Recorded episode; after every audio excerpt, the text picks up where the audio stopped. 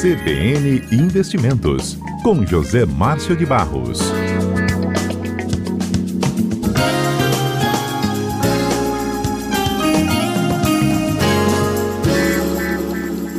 Conosco ao vivo, José Márcio de Barros. Boa tarde, José Márcio. E boa tarde, Fábio. Boa tarde, os ouvintes da CBN. Tudo bem por aí? Tudo jóia, tudo tranquilo, graças a Deus. Que ótimo. José Márcio, uma medida importante né, do nosso acompanhamento é a questão da movimentação dos recursos estrangeiros aplicados em bolsa. Né? E a gente entende do dinamismo né, da economia ou até mesmo do termômetro da economia que isso pode indicar. Em especial, os últimos números estão apontando um bom dinamismo, José Márcio? Estão, estão. Com certeza. A gente tem que que reconhecer, Fábio, os investidores estrangeiros eles são muito importantes para o mercado de, de capitais brasileiros, né? E, embora os recursos que eles que eles trazem, que eles vêm para ser aplicado na bolsa, não sejam recursos para construção de fábrica, um, um recurso que a gente chama de greenfield, né? Começa a construção do zero, eles são considerados na verdade recursos especulativos quando eles vêm para a bolsa. Mas de de qualquer forma, eles dão um ar de de pujança da economia brasileira, né? Pelo menos frente a outras duas principais economias do continente, por exemplo, México e Argentina, praticamente o mercado acionário nesses dois países ele é insignificante quando comparado ao mercado acionário brasileiro, né? Só para a gente ter uma ideia da pujança, né, do vigor, os números na verdade falam falam por si, né?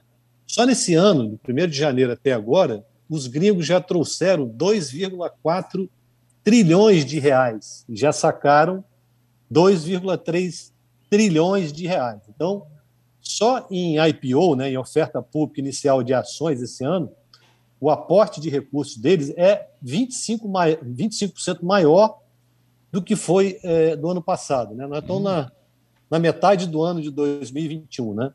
E o número é, de aportes até agora, em termos de valor, ele, eu até mandei depois um quadro, se você quiser, você pode disponibilizar para os ouvintes aí. É, só nesse ano até agora, nós estamos na metade do ano, né? Já foram aportados 69 bilhões de reais, né? Que é o maior da série histórica. Né? Em 2009, o valor aportado até então, que era o, o, o recorde, foi de 50 bilhões. Então, os investidores estrangeiros eles são responsáveis por praticamente 50% do mercado à vista da Bolsa Brasileira. Eles operam também no mercado futuro. Esse a gente não está considerando nos nossos números aqui. Eles operam no mercado futuro a termo e de opções. E nesse segmento, eles são responsáveis por 40% da movimentação é deles, uh, dos estrangeiros. Então, vale frisar né, para os nossos ouvintes que e, e, os gringos vêm para cá, eles não são bonzinhos, eles não são legais. Né? Esses investidores eles vêm atrás de ganho, eles querem é, realizar lucro, né? E, e, a bolsa brasileira ela está relativamente atrativa, ou, se a gente usar um, um linguajar mais vulgar, né? A bolsa brasileira está considerada pelo, pelos gringos como barata, né? É, se for vista em dólares, né? Mas, mas vamos lá, vamos falar em termos de número para o nosso ouvinte ter uma ideia, né? Tá bom. Nos últimos seis pregões, praticamente os gringos retiraram aí valores altíssimos da, da Bolsa Brasileira. Né? Eles, eles retiraram no dia 14 de julho uh, quase 1,3 bilhões de reais. No dia seguinte, no dia 15, tiraram 1 bilhão. No dia 16, meio, meio uh, bilhão de reais. No dia 19, tiraram 827 milhões. E no dia 20, 756 milhões. Quer dizer, se a gente somar esse valor todo, daria 4,3 bilhões em uma semana. Né? Uhum. E o pregão de quarta-feira, ele é, reverteu isso aí. Né? Foi um pregão que movimentou quase 25 bilhões de, de, de reais. Só para a gente dar uma ideia como é que foi volumoso esse pregão, o pregão de ontem, né, do dia 21, deu 14 bilhões de movimentação. Então, só nesse aí foram uh, ah, 25 bilhões. Eles ingressaram com 500 milhões de reais, né? De qualquer forma, eles já retiraram, nesse mês de julho, 5 bilhões do mercado acionário brasileiro. Então, nesse ano é, é, é, de 2021, só o mês de março tinha apresentado saída líquida negativa, ou seja, mais saída do que entrada. Nesse ano de 2021, é, no geral, o fluxo de recursos de investidores estrangeiros ainda é positivo em 43 bilhões de reais. Aí a gente tenta entender, né? Que, que momento é esse que a gente está passando, né? Esse é um momento que a gente chama de sell-off, ou seja, sell, né, da palavra em inglês, venda, né? Uhum. Ele, é, ele é fruto de uma possível realização de lucros. A gente acredita que as pessoas estão vendendo porque elas já obtiveram o lucro e estão realizando. Isso é até salutar no mercado de ações, né? Você realizar o lucro, sobe a escada, um dia você tem um pregão com mais venda do que compra, isso é, isso é salutar, isso faz parte do mercado. Mas não foram somente os gringos, né? não foram somente os investidores estrangeiros que venderam. Mesmo as pessoas físicas no Brasil retiraram no dia 21 de julho, né, que foi quarta-feira agora, 173 milhões da Bolsa Brasileira. Né? O saldo em julho ainda está positivo. O, o, o, a pessoa física ainda comprou um bilhão de reais nesse período. No ano inteiro de 2021, os investidores pessoas físicas aportaram aí quase 7 bilhões no mercado acionário brasileiro, ou seja, no mercado secundário, né? A gente não está falando aqui do mercado, Fábio, de IPOs, que a gente chama de mercado é, primário. Por quê? O mercado hum. primário, o dinheiro vai para o bolso do, é, do de quem empresa, lançou né? as ações, do proprietário hum. da empresa. No mercado secundário, o dinheiro circula entre os investidores. Né? O investidor institucional também, se a gente for considerar um outro grande player do mercado acionário, que são as seguradoras, os fundos de pensão, eles sacaram nesse dia 21 341 milhões, ou seja, realizaram o lucro. E o acumulado deles aí no ano, no, no mês de julho, ainda é positivo em 3,5 bilhões de reais. Né? E no, uh, no ano de 2021, os investidores institucionais já sacaram da B3 quase 46 bilhões de reais. Então, um número significante e eles também são importantes players do, do, do mercado brasileiro. Então, o que, que nos espera aí nessas próximas duas semanas? O que, que pode movimentar esse mercado de ações aí? Na semana que vem, é, mais especificamente, na semana seguinte, na primeira quarta-feira do mês de agosto, quer dizer, no dia 4 de agosto, 4, será é. o anúncio da, da taxa de juros pelo Copom, né? Mais uma vez, a gente vai ter aí saber como é que a Selic uh, vai ficar. Se for aumentada em 0,75% ou 1%, os investidores estrangeiros tendem a tirar esse dinheiro do, do mercado de risco e a migrar para o mercado de renda fixa. Então, a gente tem que aguardar é, isso aí para a gente ver como é que vai ser o comportamento desses investidores no que se refere à migração, porque eles são esses recursos são muito voláteis, eles são muito eles mudam a cada dia que você olha, ele está com uma outra composição. Então, a gente vai aguardar, porque a próxima semana e a seguinte ela é fundamental para a gente entender aí a migração desses recursos, né? Para onde que eles vão. Muito bom. A gente vai ter que entender mesmo. Agora, José Márcio, a pergunta aqui da Cláudia é muito legal. Quando você fala né, que os estrangeiros estão tirando dinheiro da Bolsa, estão tornando a Bolsa pior? Não, muito pelo contrário. A pergunta dela é interessante, porque o fato de você tirar, se eles saíssem de, eh, de vez, Fábio, aí era preocupante. Né? Por isso é que a gente viu aí grande parte dos investidores deixando a Bolsa Argentina por insegurança, por incerteza, por falta de regras, de clareza. O nosso mercado não, ele é completamente regulado. Né? O gringo sai, mas esse movimento de entrada e saída, isso é super salutar, isso é ótimo para a economia brasileira. Né? Porque eles vindo, eles movimentam o mercado e muitas vezes eles até alimentam essa, essa, essa pujança do nosso mercado. Né?